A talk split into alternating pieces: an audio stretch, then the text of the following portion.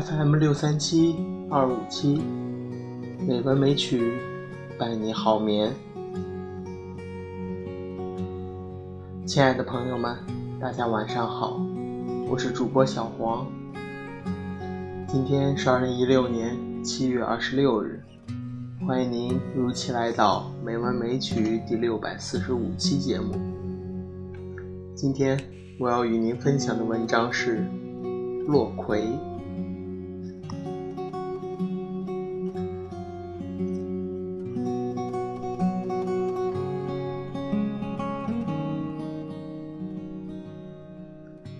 在最荒废的角落，也可能照见小小的美好。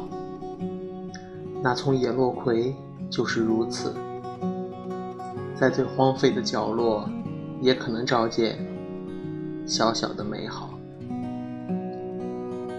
人总是祈求圆满，寻常人情如此，平凡的生活事物也用心营造，期待。在众物皆备的情境下，开始释放感情，使人与物相互交融而享有美好。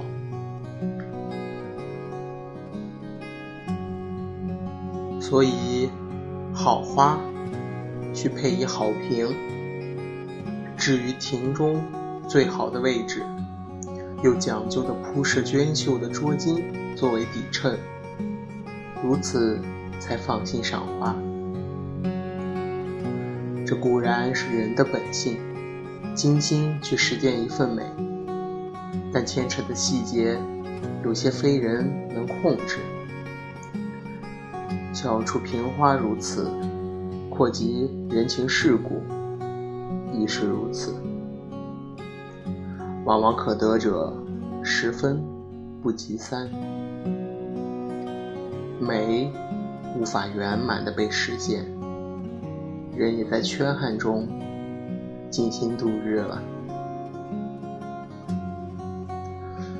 或许新年渐晚，深知在劳碌的世间，能完整实践理想中的美，越来越不可得。触目所见，多是无法拼凑完全的碎片。再要苦苦。缘分世间不提供，突然跟自己倒戈而已。想开了，反而有一份随性的心情，走到哪里，赏到哪里。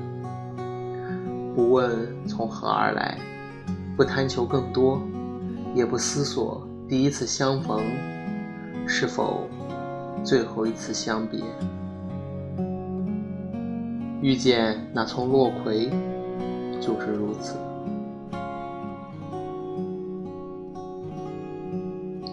去年夏季台风季节，菜价翻了好几次跟头。我们决定自力救急，到那块六十多平的荒地上，找去年种的地瓜叶。空地挨着屋舍。平常多余的花籽、树苗随手乱种，长得最好的当然是五节芒杂草。还好地瓜命硬，勉勉强强夺了一方土地，叶子又瘦又小，摘不到几回，束手无策了。后花园鱼池畔搭着一面网墙上。落葵任劳任怨，爬出半壁江山。由于阳光不足，倒像一对老兵残将，仗还没打完，个个病殃殃的躺在路旁呻吟。我打量半天，该下山买菜认输呢，还是再撑几天尊严？落葵是民间常见的草药之一，据说。有利肠胃，亦能降火。抬眼一看，他又像背衣箱行江湖的大夫，顺着墙根往壁爬，一路悬壶济世。春日结紫珠果时，曾摘了一碗，捏破珠果，滤出紫液，用来染素棉纸，倒也淡雅。早知落葵的叶可食，平日太平盛世，没机会吃它。不知道味道如何，想必比王宝钏苦守寒窑摘食的马齿苋要好吧。果然香嫩滑口，也可能心理因素。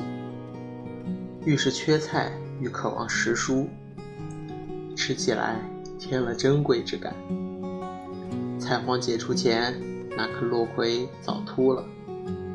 恢复菠菜、小白菜水用的日子后，偶尔食住之际，还想起落葵的救命之恩，它的香嫩是真的滑入记忆了。没想到还有一次缘，某日上山，原想找一颗去年发现的异衣，却意外在杂树间看到丰饶的落葵丛。赶紧跑回家，叫人手拿个大篓子去摘落葵。那条路是荒径，虽人迹来往，恐怕认得落葵的人不多。就算看到，也不晓得它是鲜美的野菜。我们摘到日暮黄昏才歇手，欢愉的像石金时代的女人，背一大篓野菜回家。连续几天，餐餐有一盘快炒蒜爆的葵叶，它特有的嫩叶也成为蛇饮了。吃光最后一把落葵，相约再采。才几天不见，那条荒径已被全部清除。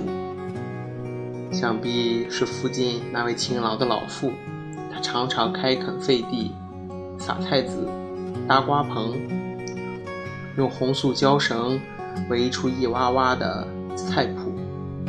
是金时代人人可采的野菜，一下子变成现代老妇人的私人田园。他并不知道镰刀扫除的，除了落葵，还有很多可以用来烹茶去暑的青草。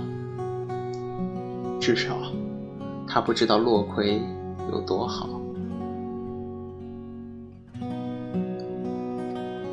我仍记得那丛丰饶的落葵，野外第一次相逢也是相别，但在记忆里，第一次变成最好的一次。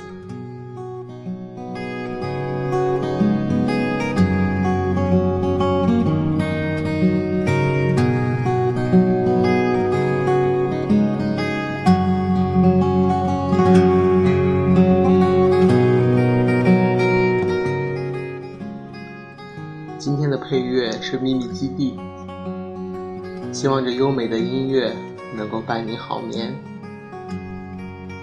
今天的节目就到这里了，感谢您的收听，亲爱的朋友们，大家晚安。